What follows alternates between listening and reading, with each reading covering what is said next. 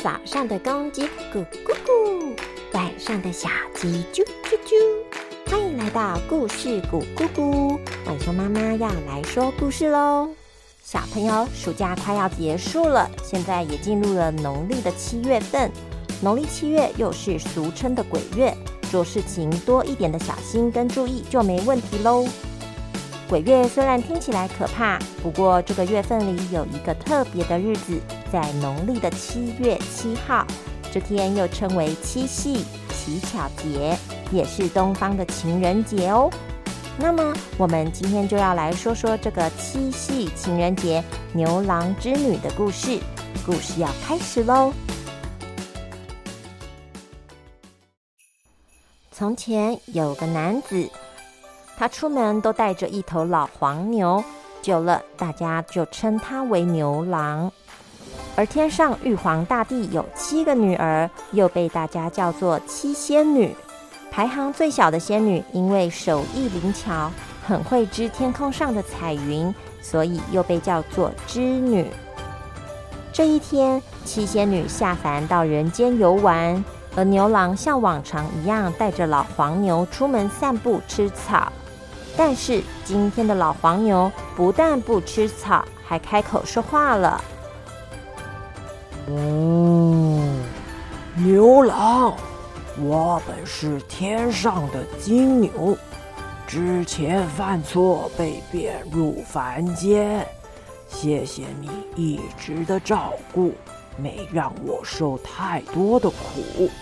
现在我要告诉你一个千载难逢的好机会，你看到前方彩虹了吗？你只要走到彩虹的另一端，就会遇到你的天命真女。抓住这个机会，你们能过上幸福快乐的日子哦！真的吗？谢谢你啊，老黄牛。嗯，快去吧。牛郎和老黄牛道别后，便往彩虹的另一端走去。这个时候，七仙女们正在玩躲猫猫，织女正在苦恼着：“哎，好地方都被姐姐们给躲去了，我该躲到哪儿好呢？”嗯，话说最危险的地方就是最安全之处。好吧，我就躲在这耀眼的彩虹底下吧。织女一边小心的观察自己有没有被姐姐发现，一边慢慢的退向彩虹的末端。突然，哎呦 哎呦！牛郎跟织女撞在一起了。呃，抱歉抱歉，你还好吧？痛不痛啊？嗯，还好，没什么大碍。你是从哪来的呢？我好像没有见过你呢。嗯，我是从很远的地方来的。嗯，所以你是在地人啊？就这样，牛郎跟织女聊了起来。他们聊得很开心，导致织女错过了回天庭的时间。她便也这样跟牛郎开启了人间的生活。不久后，织女生下了一对龙凤胎，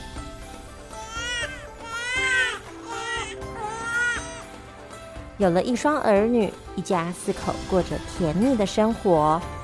平日，织女织布。牛郎耕田后，再将织女织的布及衣裳拿到市集上去卖，大家都夸织女的手艺好，来买布的人潮也总是源源不绝。但是，织女留在人间结婚生子的事，还是被玉帝给发现了。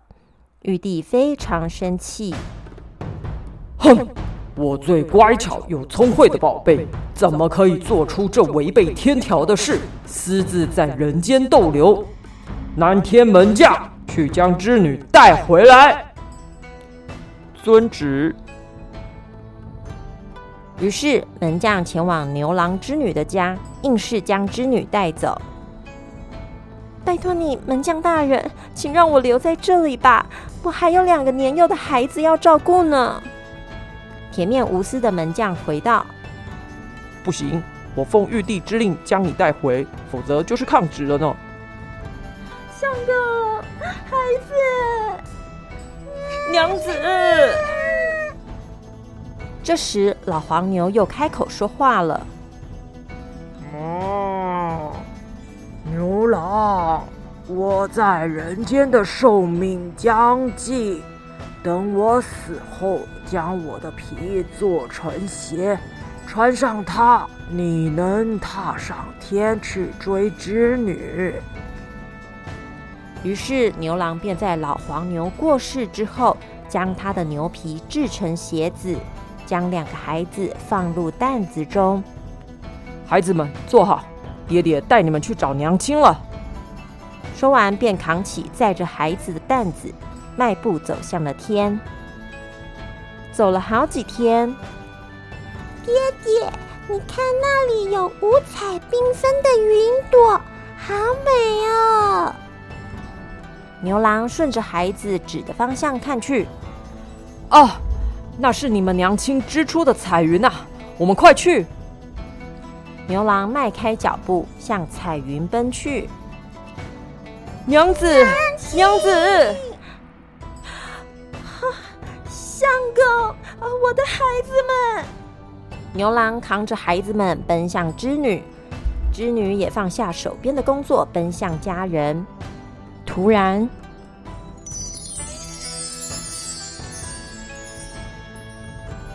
他们之间出现了一道宽广的星河。这哦，这是怎么一回事？这时飞来了一只喜鹊。这是玉帝设下的界限，因织女先前犯下天条，尚未解禁。如今擅离职守，触动机关，才出现此河。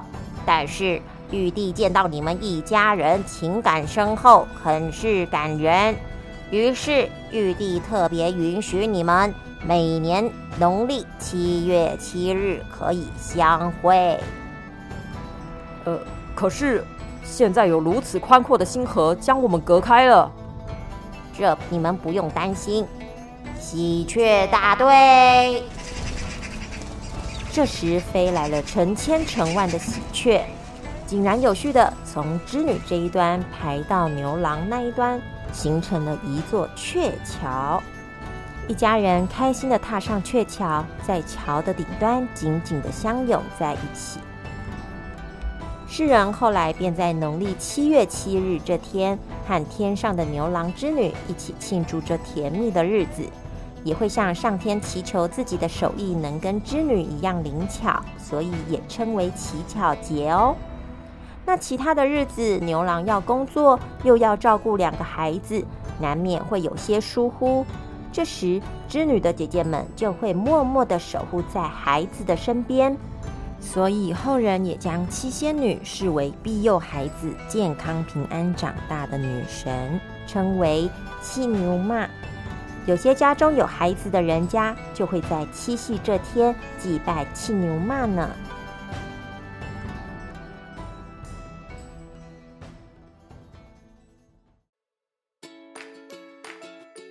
牛郎为了再跟织女见面，不怕辛苦不怕累的扛着两个孩子到处找寻，这种爱情是不是很令人感动啊？只是一年只能相见一次，真的也好可怜哦。不像我们现在有很方便的视讯，即使在远方也能天天见面。好啦，今天牛郎织女的故事就到这边喽。那么我们来学学今日的成语。老黄牛告诉牛郎，有个千载难逢的机会。千载难逢表示机会非常难得。我们举个例子，这是一个千载难逢的好机会，你一定要好好把握哟。下一个成语，喜鹊向牛郎织女解释，因为织女的擅离职守，触动机关，才出现了星河。